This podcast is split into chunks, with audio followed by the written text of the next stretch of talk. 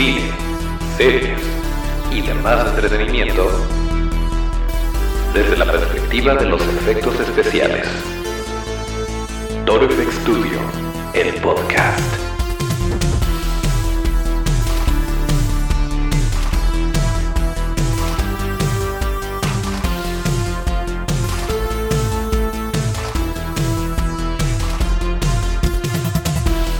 ¿Qué tal amigos FXeros? Bienvenidos, bienvenidos nuevamente a una emisión más de Toro FX Studio, el podcast, el lugar donde hablamos de cine, series y demás entretenimiento desde la perspectiva de los efectos especiales de maquillaje. Acuérdense de nuestras redes que son arroba Studio, esto es arroba torofx, STU, DIO. Yo soy Toncho Ábalos y aquí mero arrancamos con el episodio número 107 correspondiente al martes 5 de mayo de 2020. Em, les recordamos que nos pueden escuchar en cualquier plataforma de podcast todos los martes y todos los viernes. Estamos en Spotify, en Apple Podcasts, en eh, en Evox y en algunas otras aplicaciones que se les ocurra. Y también estamos subiendo el video que acompaña este bonito episodio a nuestro canal de YouTube. Y bueno, pues em, ya saben, ya saben que eh, vamos a entrarle con todo a la información que les queremos platicar para este martes de podcast. Primero que nada, eh, nosotros les avisamos para que no los tome por sorpresa. En su momento se dijo aquí que se aproximaba algo muy interesante, que es eh, pues la puesta en escena de Frankenstein dirigida por Danny Boyle en el canal de YouTube de National Theatre. Y eh, pues bueno, si por si esto fuera poco, también sucede que eh, los actores son nada más y nada menos que Benedict Cumberbatch y Johnny Lee Miller. Johnny Lee Miller a lo mejor no le suena, pero si vieron Elementary, por ejemplo, o si vieron Eli Stone, eh, o bueno, igual, a lo mejor no es un Doctor Strange, pero seguramente han visto algo de Johnny Lee Miller por ahí, y la verdad es que es muy buen actor. El caso es que eh, lo interesante de esto es que intercambiaban roles. Entonces, en una función, eh, a Johnny Lee Miller le tocaba ser el doctor Victor Frankenstein, mientras que a Benedict Cumberbatch le tocaba ser la criatura. Y em, a la siguiente, pues Johnny Lee Miller era la criatura y Benedict Cumberbatch era el doctor Victor Frankenstein. No sé a cuál irle. Creo que sí tengo una favorita, pero bueno, los pongo en contexto un poquito eh, como manera de recaudar fondos y de apoyar a la industria del teatro, que obviamente no se le está pasando nada bien con esta situación. Em, está eh, pues exhibiendo ciertas obras y, eh, pues con esto tú en, en, su canal de YouTube puedes donar. Entonces es para recaudar fondos. desde los trailers, algunas detrás de cámaras que ponen de repente o detrás de la escena, supongo. Donde, donde tú también puedes donar eh, para, apoyarlos. Y bueno, como parte de todo esto, se estrenó el pasado 30 de abril y 1 de mayo. Eh, se estrenaron ambas, eh, ambas puestas en escena, ambas versiones de la obra. Y la verdad es que no tienen desperdicio. Todavía las pueden ver, tienen exactamente dos días. Hoy es 5 de mayo, estamos subiendo el episodio un poquito tarde. Este, ya saben que de repente nos alcanzan los pendientes, nos alcanzan las cosas que hacer, pero aquí estamos firmes al pie del cañón, eh, subiendo este bonito episodio número 107. Eh, pero bueno, eh, voy, a hacer un pequeño paréntesis. Gracias de verdad por, por cómo se recibió. Gracias, primero que nada, a Dos Diablos por haber estado aquí. ya saben, no habíamos tenido un episodio normal hasta el momento. no habíamos tenido oportunidad de, de platicar así como normalmente lo hacemos los martes y los viernes, porque eh, pues esta plática que tuvimos con el buen Dos Diablos se extendió un poquito, pero déjenme decirles que eh, vienen más eh, invitados, vienen más personas a este, a este su bonito podcast que, que la verdad tienen mucho que aportar.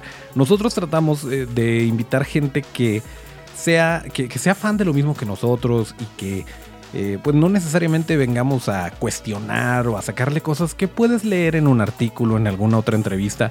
Eh, nuestra intención aquí es platicar como fans y de repente pues sí salen cosas referentes a su trabajo invariablemente, eh, pero siento que esto hace que la que la conversación se, se, torne un poco más amena, más humana, menos estandarizada y es lo que buscamos aquí. No somos un lugar donde se hacen entrevistas, somos un lugar donde nos gustan los monstruos, nos gusta la ciencia ficción y pues aparentemente no estamos solos. Hay mucha gente que le gusta esto, así que para eso, para eso hacemos esto. Pero bueno, gracias por, eh, por recibir al buen Dos Diablos eh, como parte de la familia Fexera y, eh, y a él por estar aquí. Y bueno, pues déjenme, déjenme les platico un poquito de, qué onda con, Frankenstein. Eh, resulta que ustedes lo pueden ver en este momento, se pueden lanzar al canal de National Theater y, eh, lo pueden ver. Lo, de hecho, le pueden poner pausa a este bonito podcast y, pueden ir a, a ver esta obra. Pero quiero buscar un... Eh, quiero, quiero buscar una, una publicación que dice para tener el nombre. No sé si recuerden, pero en el momento en el que. Mm, en el momento en el que nosotros hablamos de esto, eh, pues obviamente nos queríamos enfocar un poquito en la, eh, en la parte de los efectos especiales, en la parte del maquillaje y todo esto.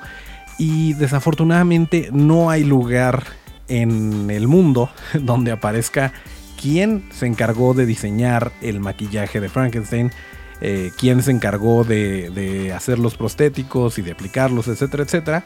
Y bueno, en, su momento se me ocurrió preguntar, yo les dije que estábamos investigando, en su momento se me ocurrió preguntar eh, quién se había encargado de esto, si alguien lo conocía, porque de repente pasa y de repente eh, los etiquetan y empiezan a comentar y bueno, es, una maravilla.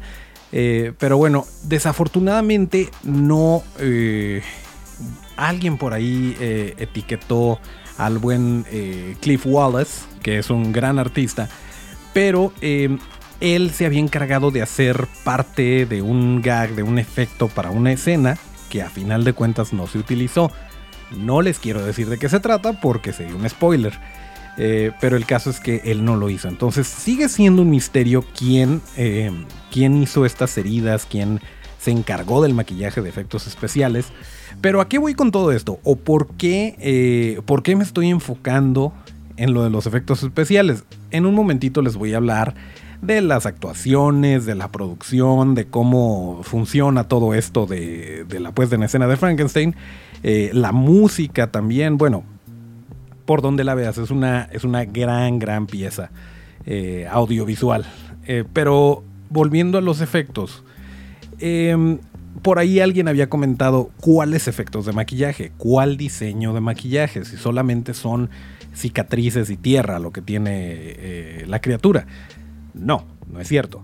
Para empezar, eh, obviamente lo tienen que hacer, de hecho Danny Boyle comenta que su intención era que Frankenstein no se viera eh, tan caricaturesco o tan armado de varias piezas, sino que pareciera una persona que eh, se sometió a una cirugía muy extrema y por lo tanto eh, sigue siendo una sola persona. En vez de que fueran varios pedazos de varias personas, es, es una persona con muchas cicatrices, por medio de las cuales el doctor Frankenstein lo trajo a la vida y le hizo ahí este, muchas cosas. Pero las cicatrices sí cumplen, están muy bonitas, son prostéticos bastante sutiles pero que, a la vez se tienen que ver, eso es algo que a mí me sorprendió muchísimo. Y por cierto, si quieren ver una reseña de, la obra como tal, ya saben que aquí nos vamos a clavar un poquito en los efectos porque para eso estamos aquí.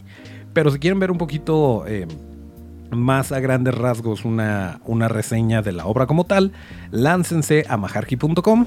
Ahí en la opinión de Majarki va a estar mi reseña. Eh, pero bueno, volviendo a esto esta situación de las, eh, de las cicatrices, del maquillaje, todo esto, normalmente para teatro no es, no quiero, no con eso quiero decir que, que sea mediocre o que sea simple, pero te puedes dar muchas libertades cuando se trata del teatro. Mientras en la primera fila te vean bien, no hay problema. Al mismo tiempo, un maquillaje teatral tiene que ser mucho más exagerado para que los que están en la última fila también alcancen a darse cuenta de quién es el personaje o qué es lo que quieres transmitir con el maquillaje. Y en este caso, no solamente se tenía que ver de lejos y de cerca, sino que tenía que aguantar el HD de las cámaras, porque esto se estaba grabando eh, porque ya les habíamos platicado en su momento, en 2011, se llegó a, se llegó a presentar la, eh, pues la proyección de esta obra en teatros como tal, pero vaya, una proyección, no se trajeron a Benedict Cumberbatch alrededor del mundo.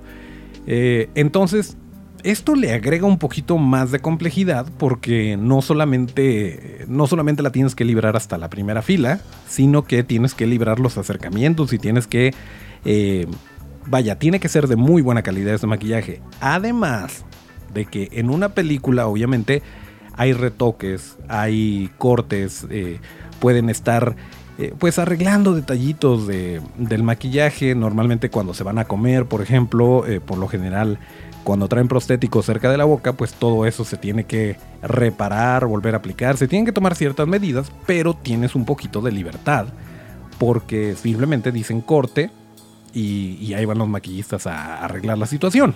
En este caso no, porque pasa mucho tiempo en escena y lo que pasa en escena ahí se queda, no hay quien se pueda meter a salvar el día, entonces el maquillaje tiene que aguantar todo esto. Además, no se trata de un personaje que solamente está estático, viéndose bonito y ya. Es un personaje muy físico. A esto agrégale eh, las luces, agrégale todo el estrés que está sufriendo, eh, pues todo, la ropa, el, maquillaje, eh, al, dejar al actor que, haga lo suyo. Vaya, muchas veces em, veo, por ejemplo, cuando hacemos un demo, cosas así, que, que a lo mejor algo se pegó muy rápido o que no Vaya, no le dimos la minuciosidad porque la intención era mostrar el proceso, no necesariamente dejarlo listo para cámara, aunque aún así pues hacemos lo mejor que podemos.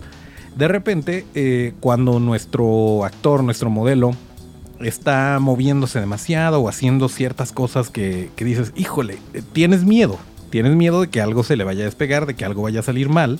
Eh, lo comentábamos también en la película del camino de Breaking Bad cuando está Jesse Pinkman jalándose el pelo que se está bañando y lo que trae es una peluca, pues también la, encargada de, maquillaje y peinado, en particular de las pelucas, estaba mordiéndose las uñas porque sentía que se le iba a caer. Bueno, en Frankenstein todo esto sucede y sucede en un escenario. Y no solo eso, en el caso de Johnny Lee Miller, ya lo habíamos comentado, pero de veras me gustaría que pudieran ver la obra y eh, checar estas escenas, checar ambas actuaciones, eh, todo esto, y también analizar esta situación. Johnny Lee Miller se rapó para poder ser la criatura y que no haya ningún problema. Ya no le tienen que aplicar calva, nomás le aplican las, cicatrices, eh, su maquillajito y vámonos, ya está listo. En el caso de Benedict Cumberbatch, tenía esos rizos dorados que lo caracterizaban en aquel entonces y no podía no podía por contrato raparse porque tenía compromisos con eh, series de televisión, me parece que era Sherlock en ese entonces. Entonces, bueno, no le era posible raparse. Entonces, en el caso de, Benedict, cuando era el doctor eh, Victor Frankenstein, usaba su cabello normal, no había mayor problema. En el caso de Johnny Lee Miller, le ponían una peluca, tampoco había mayor problema. Cuando era la criatura, Benedict Cumberbatch, le tenían que poner una calva y encima de esto le tenían que poner las cicatrices, el maquillaje y todo esto. Ahora, cualquier persona que haya visto alguna calva, ya sea en, una, en una producción súper profesional o en una un poquito más amateur o alguna para televisión que de repente se, pueden dar ciertos, em, ciertas libertades, que se puede ver la línea y no pasa nada, sabrán que es una de las cosas más fáciles de, identificar como un maquillaje, como algo falso.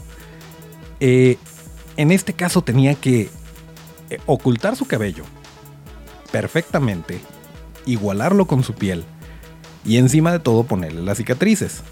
Si alguien ha visto alguna calva de látex, alguna calva de silicón, de lo que sea, eh, en el lado de la nuca es donde empieza a ceder donde al levantar la cabeza se comienza a ver eh, las arruguitas propias del material, que incluso hay prostéticos de parte de atrás del cuello para ocultar este tipo de cosas. Y bueno, a esto agrégale que dentro de todo eso el, cabello está sudando, se está acomodando el sudor por ahí, acumulando quise decir el sudor ahí adentro. Y bueno, es una receta para el fracaso. La situación es que aquí no pueden hacerse otro lado una vez que se aplique el maquillaje, se va Benedict Cumberbatch a hacer lo suyo. Y de verdad, vean la, vean la obra para que sepan de qué les hablo. Para, eh, me gustaría que la vieran con esta perspectiva, con eh, todo lo que tiene que pasar esa pobre calva. Y sin embargo, la manera de solucionarlo me pareció tan impresionante, tan genial, que a mí me costó trabajo verlo. Y eso que estaba eh, pues viéndolo en alta definición, en una pantalla con lujo de detalle y me estaba enfocando en eso en particular, porque cuando lo vi me pareció muy impresionante el, oye, es que realmente no se le ve el pelo y encima de todo trae esto y, y se está moviendo tanto y yo no le veo la falla. Pues resulta que sí la hay, pero muy inteligentemente oculta. En la parte de atrás de, la nuca está pintado de negro. Eh, pareciera que eh, le pintaron el pelo un poquito de negro porque él es rubio y encima de eso pusieron la calva y la orillita de la calva también la medio pintaron de negro. Parece como una quemada, parece como, como tierra y de lejos y de cerca tampoco se alcanza a notar. Y es en muy pequeños momentos en donde se puede ver la orillita, pero está la orilla de la calva y está inmediatamente el pelo. O sea, realmente la transición es casi imperceptible y esto le permite que respire esto incluso lo, más probable es que haya sido intencional. Pero esto le permite que respire, le permite que se pueda mover y que no se esté despegando. Porque si lo hubieran pegado más abajo y hubiera cubierto todo el pelo, eh, sería más evidente a la hora de, de despegarse, se vería ahí esa orillita. Entonces me pareció increíble la manera en la que lo solucionaron. De verdad que es algo en lo que nos clavamos nosotros, que nos gustan los efectos, que nos gusta el maquillaje. Eh, y se los quería compartir y ojalá y puedan ver esta obra. Tienen dos días. El 7 de mayo se termina esto y lo más probable es que ya no la puedan ver. Eh, desconozco, me parece que hasta el momento no está disponible en video casero. Eh, o en, formato físico. Así que aprovechen de verdad para ver Frankenstein con Benedict Cumberbatch y Johnny Lee Miller. Eh, les decía que, vaya, yo creo que Johnny Lee Miller lo hace muy bien, tanto como doctor como criatura, porque sí, obviamente teníamos que ver las dos. Pero Benedict Cumberbatch le agrega muchísima emoción, muchísimos niveles a una línea. Y es bien interesante ver las dos, eh, las dos versiones y ver el mismo diálogo pero interpretado de manera diferente. Y ella es cuando ves que, vaya, no, no se requiere de un actor normal para hacer eso. Eh, ahí, ahí, se ven las tablas, ahí se ve el trabajo que se, que se tuvo para las interpretaciones. Y sí siento que, que Benedict Cumberbatch le da muchas capas a una sola línea de diálogo, tanto como criatura como, eh, como el doctor. Y Johnny Lee Miller es un gran actor, em, pero creo que, creo que ahí sí, sí se queda un poquito corto, aunque, aunque me gusta también mucho lo que transmite, porque son, son diferentes. Es el mismo personaje, pero es un gusto ver cómo, cómo le dan le dan un toque completamente diferente y sin embargo sigue siendo, sigue trabajando con el resto de la historia, sigue trabajando con el resto de los actores porque el resto de los actores no cambia. Y bueno, la verdad es que vale muchísimo la pena que se den la vuelta. Em, pero bueno, hay algo más. Hay algo más de lo que tenemos que platicar. Em, que yo creo que me voy a esperar un poquito. Le voy a pedir al buen Otto. Ya no habíamos hecho esto, ya no habíamos hecho eh, espacios, pero le voy a tomar un poquito a mi café y les platico qué onda con, con lo demás que tenemos de información para este bonito martes todavía de podcast. Así que Otto, por favor, eh, súbele un poquito la música.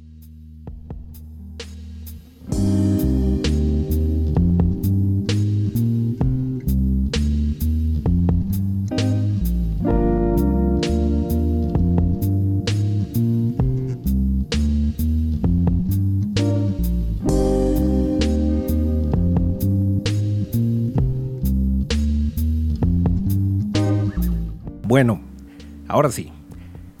Este, el día de ayer, ayer tuvimos el Star Wars Day.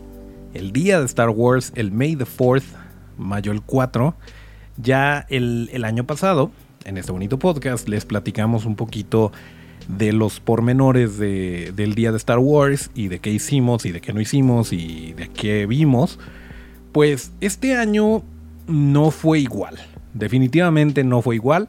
Eh, pues por esta situación que es mundial, no, no se dieron las reuniones que normalmente se dan, eh, el evento no, no pasó desapercibido, eh, pero no fue lo mismo.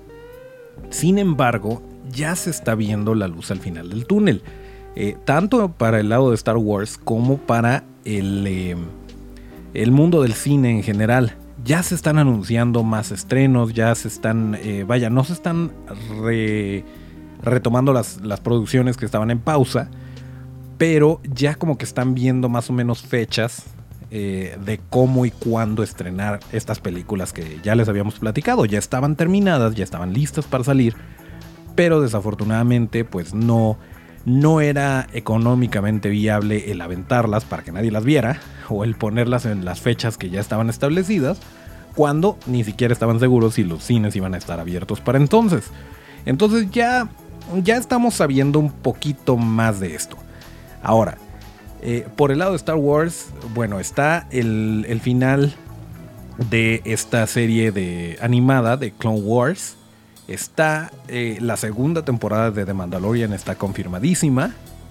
Está eh, Disney Plus, que todavía no llega a México ni América Latina. Muchas gracias Disney, cuando gustes. Aquí andamos. Aquí andamos esperando nada más que, que decide el ratón para aventarte todo nuestro dinero, porque sabes que lo vamos a hacer. Pero ya, ya que no abusen, ya que nos lo, nos lo liberen para México y América Latina, porque queremos ver The Mandalorian. Y em, un poquito tiene que ver lo que les quiero comentar.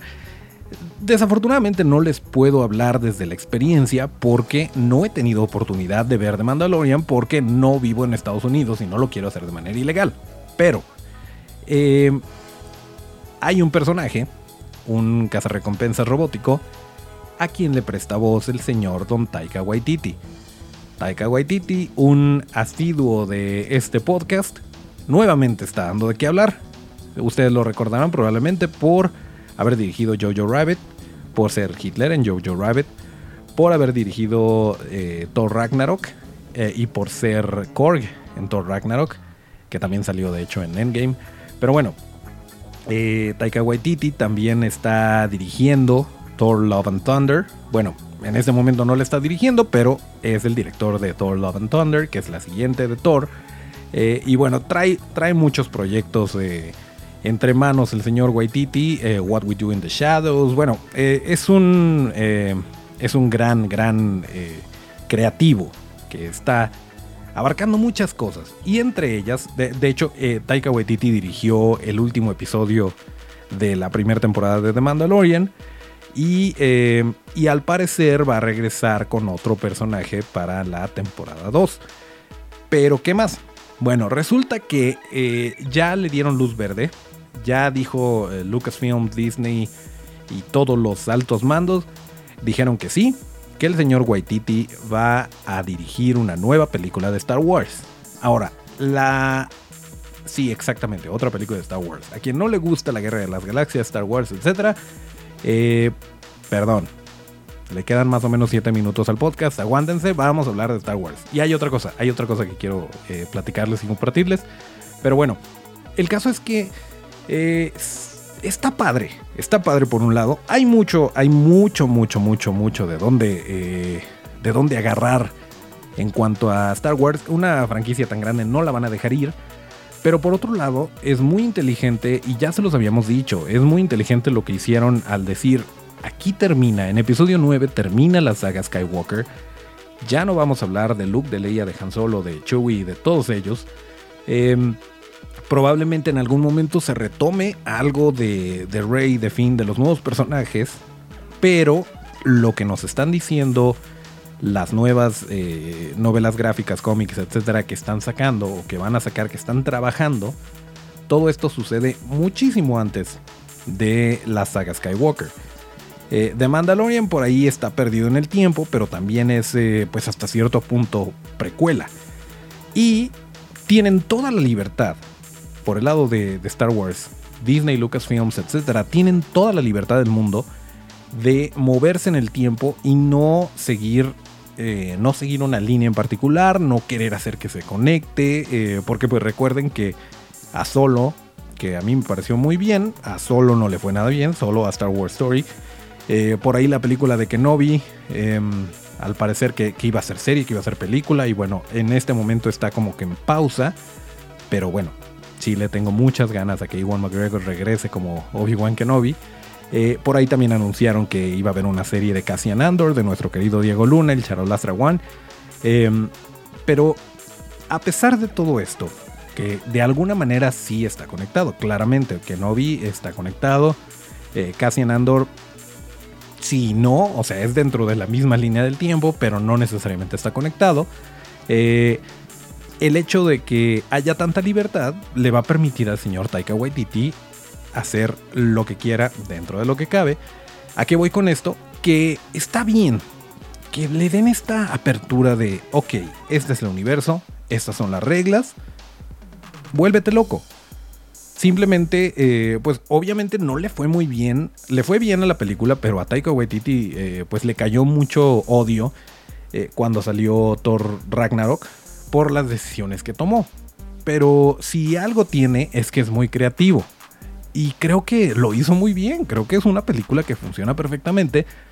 Pero a toda la gente que venía em, pues con, esta, con este ritmo que llevaban las películas de Marvel, les ponen algo completamente diferente que se sale del esquema que a mí me parece parte de la genialidad de esta película. No digo que sea la mejor, pero creo que estuvo muy bien, que fue un buen acierto. Em, pues bueno, no le fue muy bien por eso. En el caso de Star Wars, el hecho de que tenga la libertad de dirigir este, esta nueva película que no sabemos ni de qué se va a tratar, ni en qué línea de tiempo va a estar, les decía, si algo nos dicen los cómics que están sacando, es que muy probablemente sea mucho antes, pero podría ser mucho después. El caso es que eh, me parece muy bien.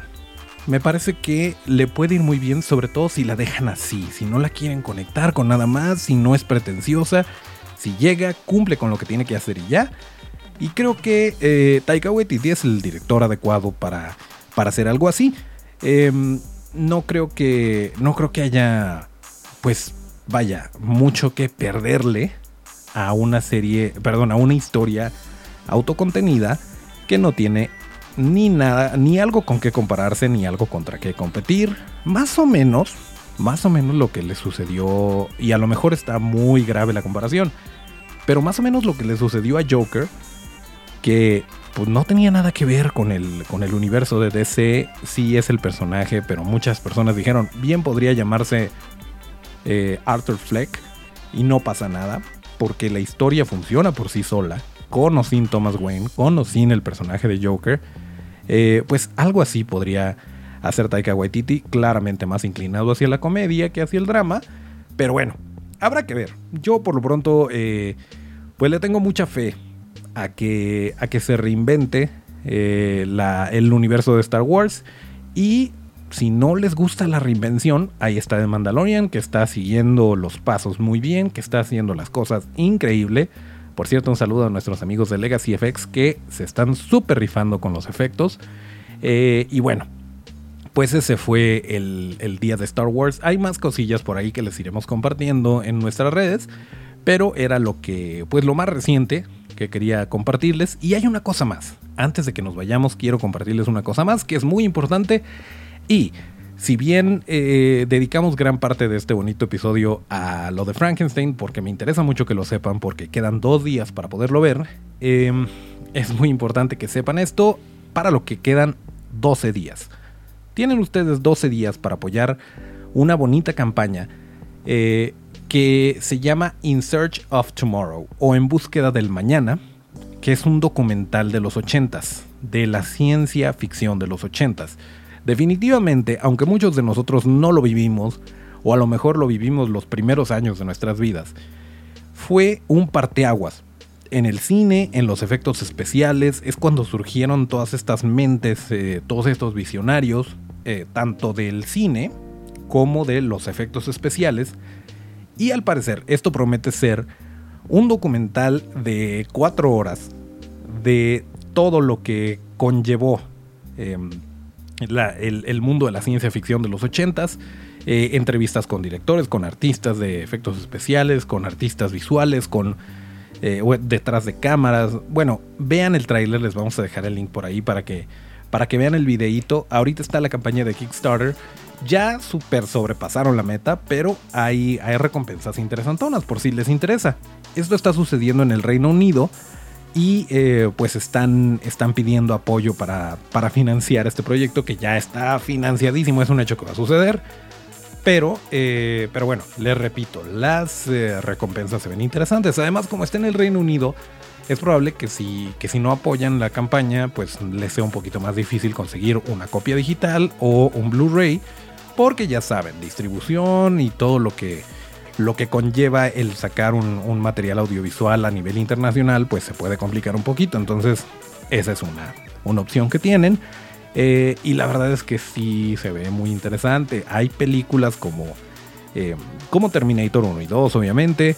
Aunque Terminator 2 ya fue de los 90, pero ustedes no se fijen. Eh, está Tron, Los Cazafantasmas. hay, al final hay una lista increíble de, las películas que, que, se tocan, que se discuten en este, en este documental. Volver al futuro, eh, obviamente la Guerra de las Galaxias, Star Trek, E.T. Eh, la película que se imaginan de los 80s tenía, tenía esto. Eh, y pues la verdad es que sí se antoja muchísimo. Es el detrás de cámaras, es el documental de la ciencia ficción y del detrás de cámaras de todo lo que sucedió durante esta bonita década. Así que, em, pues si tienen oportunidad, échense la vuelta. Y si no, pues eh, por ahí les vamos a estar comentando. Porque obviamente nosotros vamos a apoyar esta, esta campaña y vamos a, a ver de qué se trata, de qué lado más que la iguana. La verdad sí, sí se antoja bastante, sí se ve muy interesante y ya los mantendremos al tanto.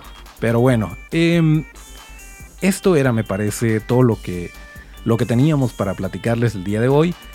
Esténse pendientes porque tenemos varias cosas por ahí que estamos trabajando, ya se han ya se han dado cuenta un poquito, estamos agendando más personas, aunque sea a la distancia, pero ya saben, estamos tratando de que todo esto sea un poquito más llevadero, de que crezca la familia FXera y pues muchas gracias por, escuchar este bonito podcast. Acuérdense de recomendarlo con, sus amigos. Eh, si tienen a alguien que les gusten los monstruos, que les guste la ciencia ficción, pues les vamos a agradecer mucho que nos presenten.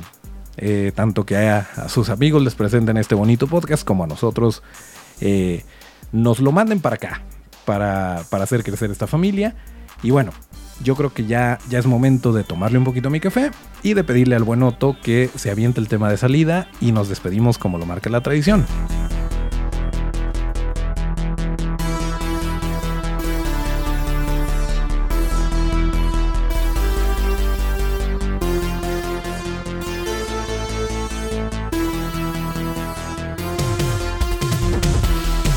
Pues sí, Efectivamente, aquí terminamos el episodio número 107 de Torofex Studio, el podcast correspondiente al martes 5 de mayo de 2020.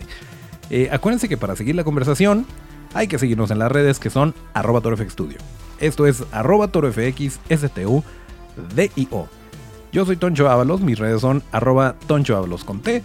Muchas gracias a Otto en los controles. Nos escuchamos el próximo viernes de podcast y hasta el próximo llamado.